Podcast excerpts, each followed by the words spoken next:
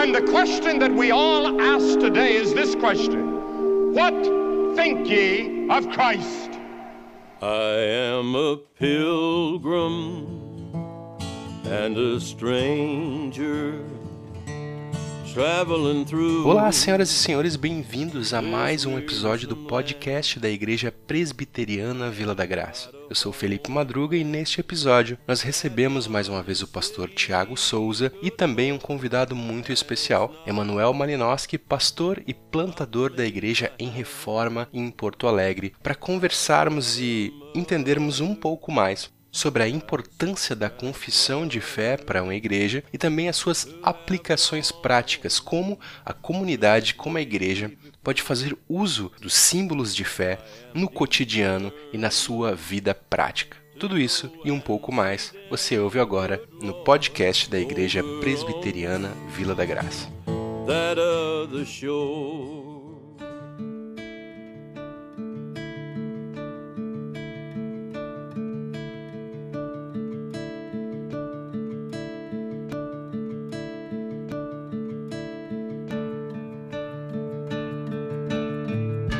Para mim é um prazer ter o pastor Emanuel aqui com a gente.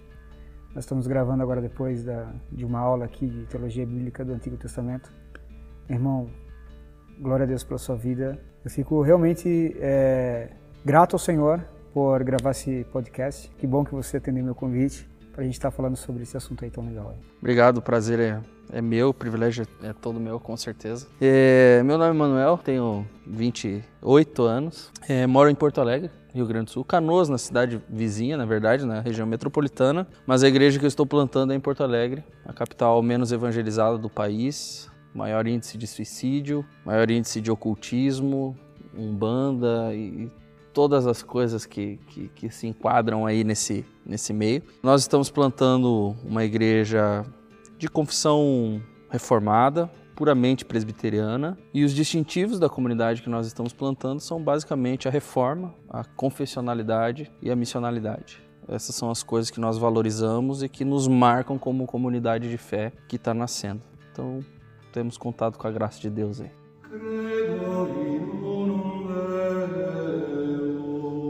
Para a gente introduzir aqui o nosso assunto sobre confissão de fé, eu acho que pode haver algum ouvinte que não esteja familiarizado né, com esse termo confissão de fé. Ah, mano, para começar, cara, você poderia definir pra gente é, o que, que se constitui uma confissão de fé, cara? Esse assunto é um assunto que eu gosto muito de falar. Eu tenho pouco tempo, mas eu diria que, antes de ir para uma, uma definição final, que a fé cristã é uma fé confessional. A fé bíblica é uma fé confessional. Né? Se nós apelarmos e, e correndo o risco de, de ser herege aqui, Deus é um Deus confessional. Porque é, se a gente for parar para pensar no que é confessar, é falar. E Deus cria por meio do seu falar, Deus dá ao seu povo fórmulas de confissão, né? Deuteronômio, Êxodo e tantas vezes no Antigo Testamento o povo de Israel é chamado a confessar o seu Deus. E no Novo Testamento a gente vê esse mesmo padrão com o apóstolo Paulo, 1 Coríntios 15, Romanos 10, né? Se confessar-se contra a boca. Então essa é a marca do povo de Deus, né? O povo de Deus é um povo que confessa. Romanos inteiro é uma grande confissão, né? Uma grande confissão, né? Então, uh, a confissão de fé, é, se a gente for definir, é o agrupamento das verdades centrais do, do povo de Deus. Né? Eu acho que a gente poderia definir uma confissão de fé dessa maneira. Né? Uma organização. Uma compilação É, de interpretações de doutrinas bíblicas que um certo grupo na cristandade abraça. E como que isso se deu, Tiago, ao longo da história do cristianismo, né? Como que a igreja ela abraçou e desenvolveu, né, a, a, as suas confissões ao longo da história, né, da igreja? Então, os, os séculos, século IV, século V, eles foram para a elaboração dos credos, o que os séculos 16 e 17 foram, por exemplo, para a elaboração das confissões e dos credos. Essas confissões, elas nasceram, as confissões históricas, né? E aí você tem confissão de Heidelberg, confissão de Westminster. Essas confissões, elas nasceram com o propósito de catequizar as pessoas que estavam agora nas igrejas protestantes.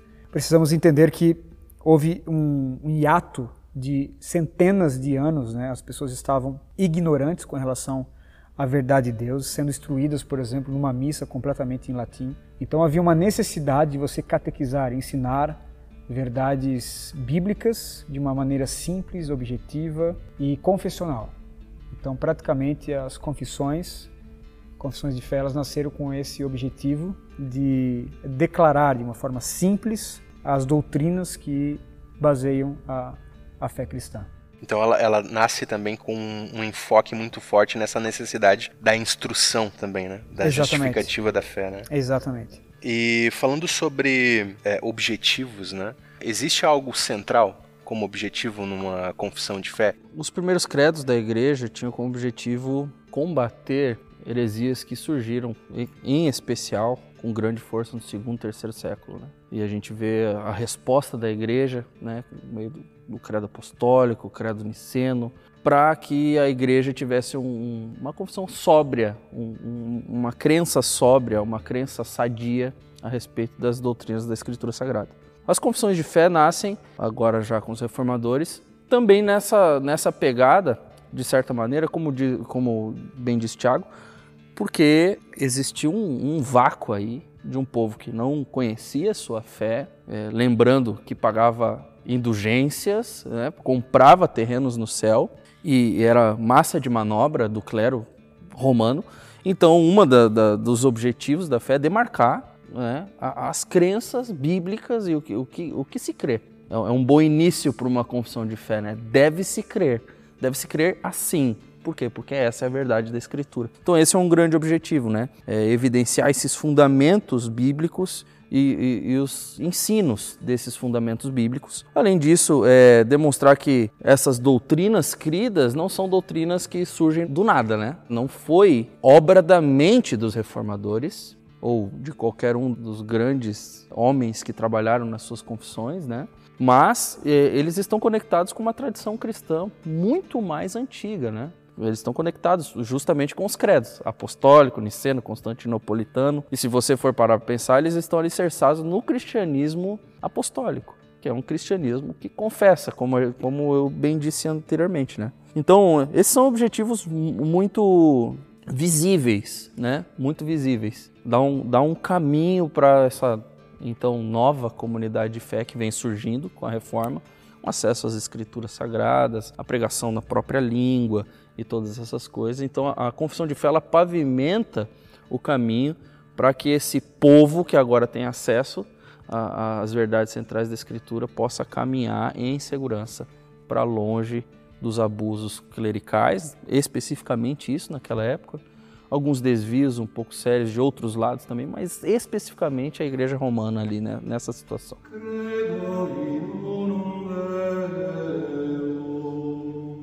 Vocês é, mencionaram dois momentos de, de grande atrito da história do cristianismo, né? Tanto a igreja primitiva, né? O surgimento ali das primeiras heresias, as, as, primeiras discussões teológicas e também um outro momento de, de grande turbulência, a, a, reforma protestante. A minha pergunta é, e para nós, e para a igreja atual, né? Qual é a importância e o valor que uma confissão de fé tem para uma igreja nos dias de hoje? Tiago? Então, eu creio que os problemas são os mesmos, o conteúdo das heresias é o mesmo, mas com um outro rótulo, com uma outra roupagem.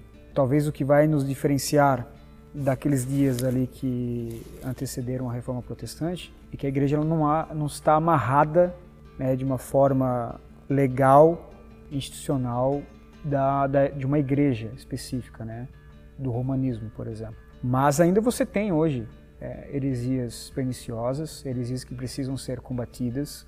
Há uma necessidade de demarcar uma posição teológica e fincar a estaca do Evangelho de doutrinas básicas da fé cristã e dizer, né, olha, a nossa evidência da, da, do, do, nosso cristianismo, daquilo que nós cremos, está aqui na Escritura. Obviamente que o Evangelho é o Evangelho, né? A confissão é um documento autoritativo, mas não é um documento tão autoritativo quanto a Escritura. A Escritura ela é inerrante, ela é infalível. Porém, nós não deixamos também de, de abraçar esses documentos, as confissões históricas, como documentos autoritativos. Por exemplo, o Credo Apostólico é um documento autoritativo, assim como as confissões, aí a nossa igreja, tanto a Vila da Graça como a em Reforma em Porto Alegre, nós é, subscrevemos Westminster. Por quê? Se é um, um documento de aproximadamente 400 anos atrás. Por que, que nós subscrevemos, abraçamos esse documento hoje? Porque há uma necessidade.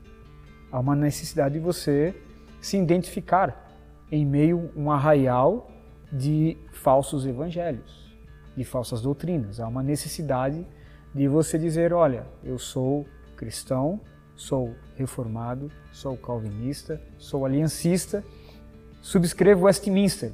Ponto. A pessoa já sabe qual é a sua posição teológica, porque você está evidenciando, você está declarando especificamente que a sua interpretação da Escritura está de acordo com a confissão que esses mesmos homens tiveram há 400 anos atrás. Na época, eles combatiam o romanismo e o arminianismo.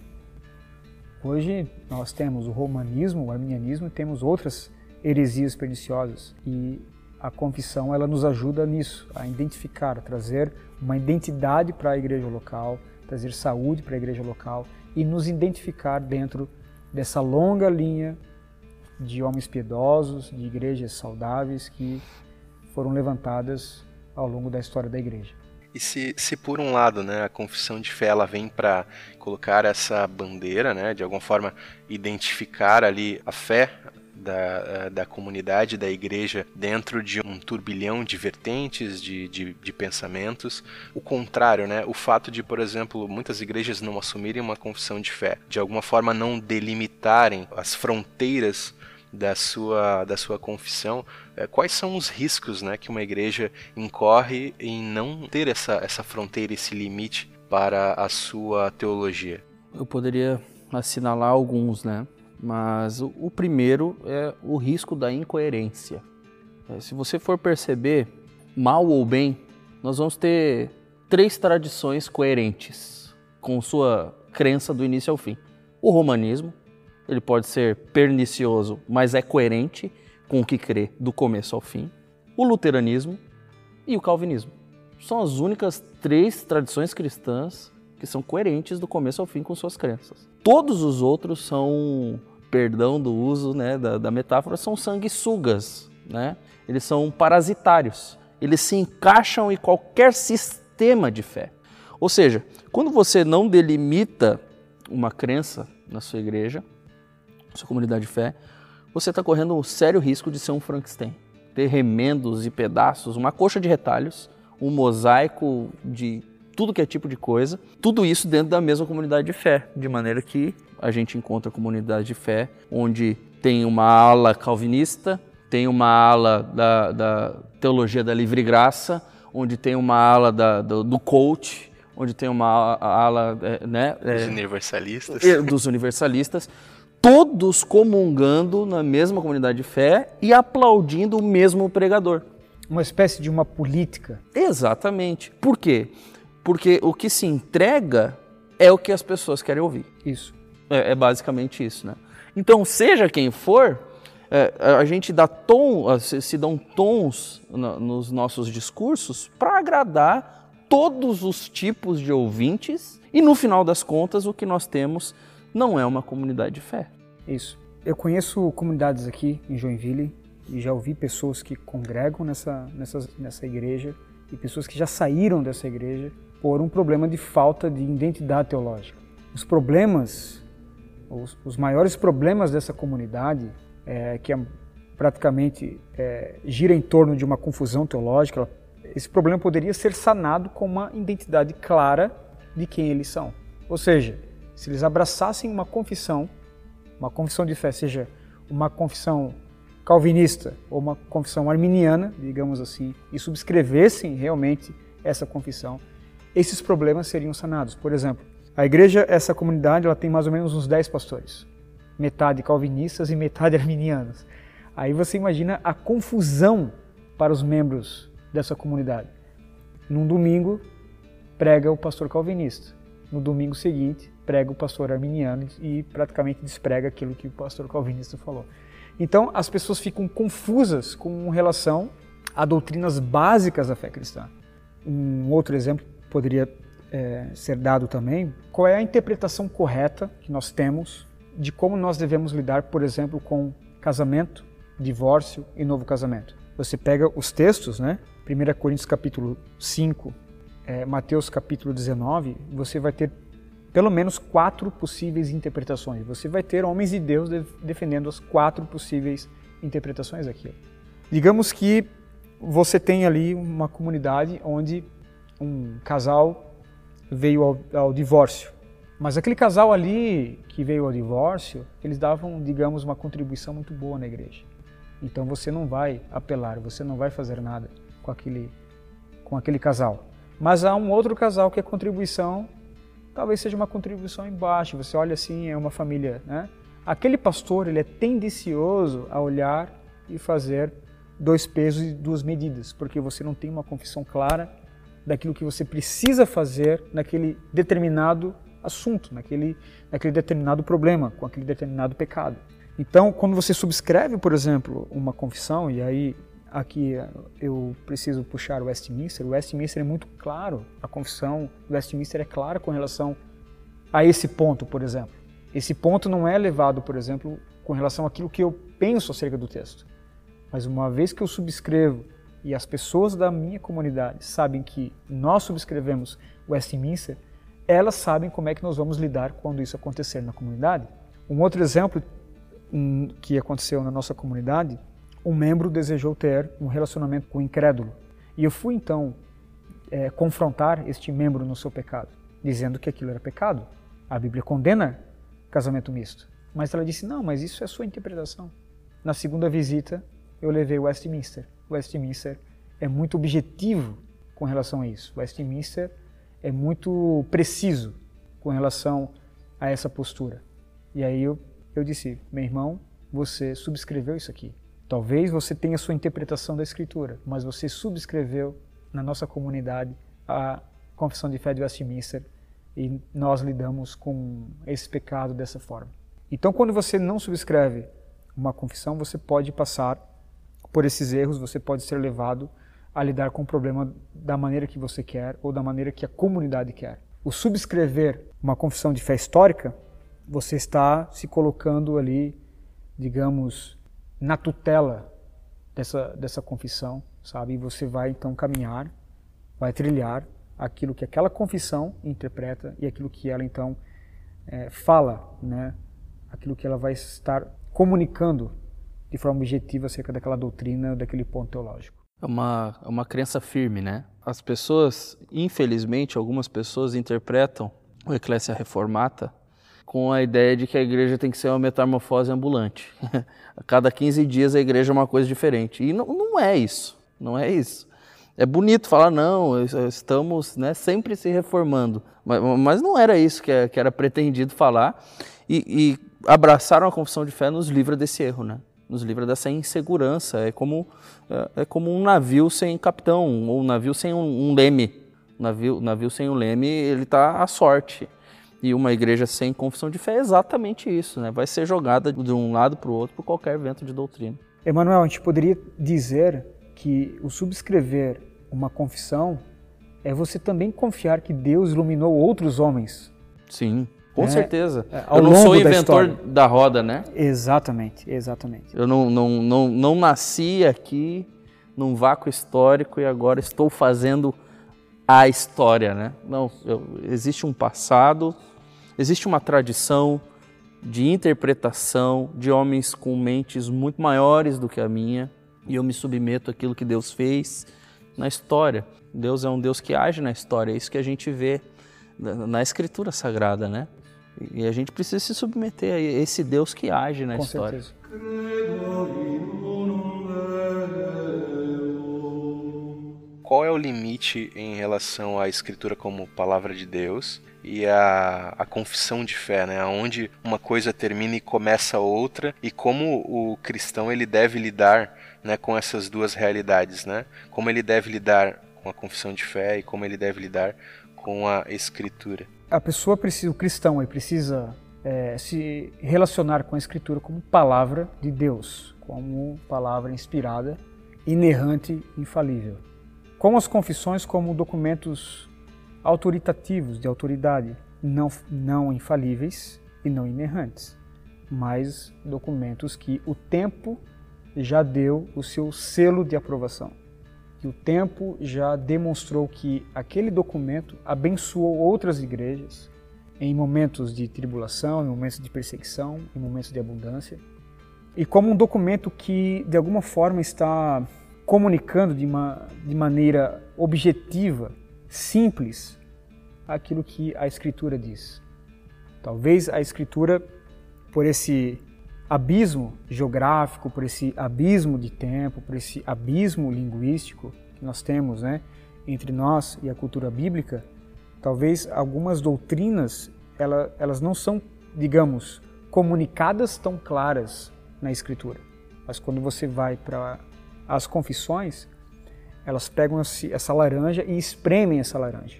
Elas espremem essa laranja como um todo. Elas pegam um texto da Escritura, pegam dois, pegam três, pegam quatro, faz todo um aparato teológico de toda a Escritura e ele dá uh, a coisa mais esmiuçada, sabe? A coisa mais é, lapidada, essas doutrinas mais lapidadas, mais é, fáceis de entender e comunicar e ensinar. Então, com a Escritura, eu lido como documento que vem do alto e com as confissões, documentos que vêm do cristianismo histórico, né, que o tempo então já deu ali uh, o, seu, o seu selo de aprovação.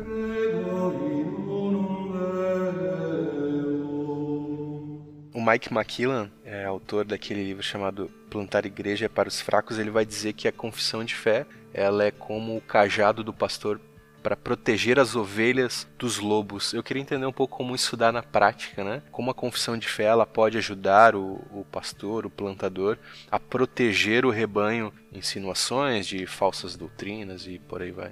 A confessionalidade ela nos coloca em comunhão com irmãos que viveram muito antes de nós e não só com aqueles do início, mas com muitos outros sucessivos durante a história que nos fizeram chegar até aqui, nos fizeram entender o que é o cristianismo, conhecer o cristianismo e tudo mais. Então, nesse aspecto, ela nos ajuda porque nós ouvimos uma voz que tem soado há muito tempo e essa voz ela tem ela está afinada com a voz da escritura né? até em relação à questão anterior se a gente for para pensar a própria Confissão de Fé, Westminster, o primeiro capítulo, ela vai falar sobre a, sobre a Escritura. Ela vai falar que a Escritura é o supremo juiz. É, Isso. é essa a, a, a linguagem que o Westminster usa, né? Então, vamos lá. Nós temos uma confissão de fé.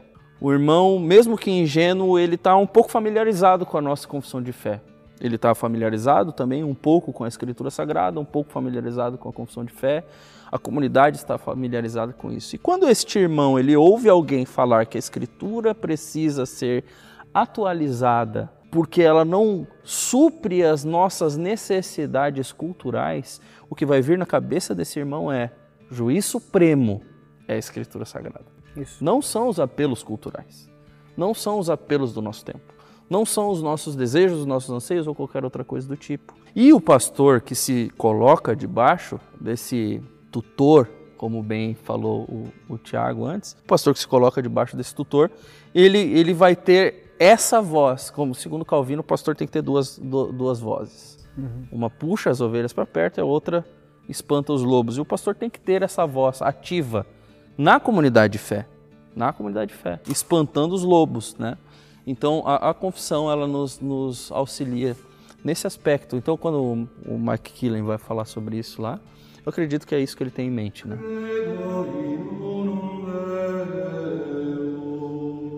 Como esse é um podcast para a nossa comunidade, eu queria entender, Tiago, como que os membros da nossa igreja eles podem fazer uso da nossa confissão de fé no cotidiano deles, uh, para edificação da sua vida, das suas famílias, né? Uh, que dicas práticas você pode dar para os nossos ouvintes em relação ao uso prático, uso cotidiano da confissão de fé para a edificação da igreja? Amém. Então, você tem alguns bons usos né, dessa, dessa confissão. Primeiro, a gente precisa entender o que é a nossa confissão? A nossa confissão, na verdade, são os símbolos de Westminster. O que, que são os símbolos de Westminster? A confissão de fé de Westminster, o catecismo maior de Westminster e o breve catecismo. O breve catecismo talvez seja o documento da teologia reformada talvez mais usado nas igrejas protestantes reformadas. Foi o documento, por exemplo, que mudou realmente nações onde o protestantismo chegou na Europa. Crianças sendo educadas, crianças sendo catequizadas com o catecismo menor. Você pode fazer um bom uso da confissão é, estudando ele por temas, você pode fazer um bom uso da confissão lendo juntamente com a Escritura, porque no final de cada declaração, por exemplo, da confissão de fé do Westminster, você vai ter toda uma referência da onde os puritanos, né, que ficaram ali na abadia de Westminster durante cinco anos. Isso é interessante a gente lembrar, Madruga. A, a nossa confissão, eu gosto muito né, da confissão, por exemplo, da confissão de Heidelberg, escrito por dois jovens teólogos, uma confissão bem pastoral, de cunho pastoral. Gosto da confissão belga. É, gosto da confissão de Guanabara, né, a nossa confissão brasileira, aqui a primeira confissão das Américas.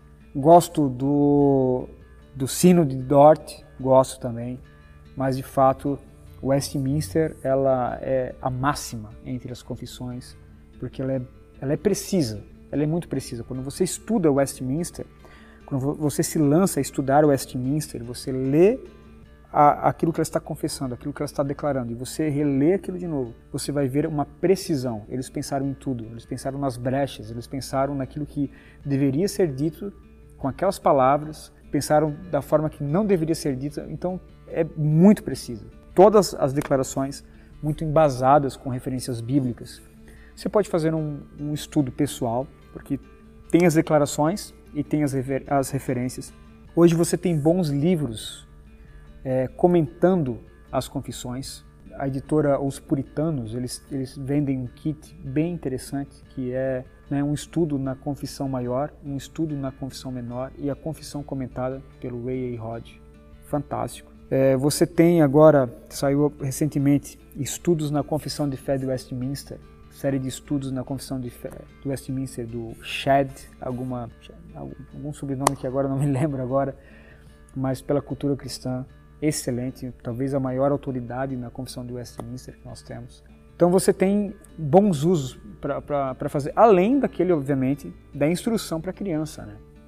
Hoje você já tem, por exemplo, Westminster infantil, assim, sabe? As declarações de Westminster ilustrada para crianças, né? Eu tenho em casa, tenho usado com, com os meus filhos, então você pode fazer um bom uso dessa maneira. Infelizmente a pandemia, né? Nós estamos ainda no meio da pandemia do Covid-19, é, que interrompeu aos domingos pela manhã, em nossa escola bíblica dominical, na classe infantil, as nossas crianças estavam estudando o breve catecismo de Westminster. Então, são confissões bem didáticas que podem ser estudadas né, e lidas é, pessoalmente ou em grupo, num grupo pequeno, ou mesmo em família. Emanuel, ainda sobre essa questão né, das aplicações práticas da confissão de fé na vida da igreja, você teria alguma coisa a acrescentar? Tudo que o Tiago falou é, é, muito importante. Eu enfatizaria ainda mais a piedade familiar. Eu acho que é um incrível ponto de partida para a piedade familiar. Usar esses documentos, em especial o breve catecismo. Até tem um, um, um pastor presbiteriano, chama Everton Tokashiki, eu acho que é isso ele fez uma aplicação da Confissão de Fé de Westminster, do, do Breve Catecismo de Westminster para bebês de, de 1 a 5 anos, para crianças de 5 a 10 e para pré-adolescentes de 10 a 12. Se chama Ensinando a Fé Reformada para as Nossas Crianças. É fantástico. E tudo isso sugando de Westminster, né? Usando a nossa confissão, ele subscreve a mesma confissão que nós um pastor da presbiteriana do Brasil. E, e são documentos incríveis para a piedade familiar. Para a piedade familiar. A gente precisa lembrar que os puritanos, por exemplo, eles utilizavam esses documentos para a piedade familiar. Isso aqui era o guia familiar de adoração deles, né? As crianças decoravam. Decoravam. O breve catecismo. Então, é, eu acho que é um, é um ótimo caminho para cultos familiares, para ensino do evangelho, dentro do âmbito familiar. Uh, pense comigo, se as nossas famílias forem fortes, em todos os aspectos, né, mas teologicamente fortes, é, nós, nós estamos, é, pensando nos nossos filhos e na nossa nação, nós estamos abençoando o nosso país. Nós estamos abençoando as nossas igrejas, obviamente, perpetuando a fé, mas a gente está abençoando o nosso país e os nossos netos, né? Quando a gente caminha nesse caminho. Então, acho que, que se fosse para fazer uma, uma ênfase redobrada, pensando que é para a comunidade de fé, esse podcast, eu diria aproveite o que você tem à mão. Uhum. Aproveite, faça uso disso, não negligencie seus filhos, sua família. Eles são a coisa mais preciosa que Deus confiou a cada um de vocês. E lembrando, Emanuel, que são documentos que é domínio público. Exatamente. Você pode entrar na internet, no Google, Confissão de Fé de Westminster, Breve Catecismo, Catecismo Maior, você pode baixar isso em PDF, que você não vai estar pirateando não, porque é domínio público, é né? uma confissão pública. Você encontra o site da Monergismo, né?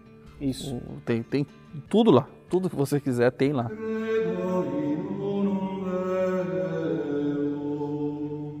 Bom, então acho que nós temos bons conselhos práticos aqui para os nossos irmãos é, poderem aproveitar e entender um pouco mais a importância é, de uma confissão de fé.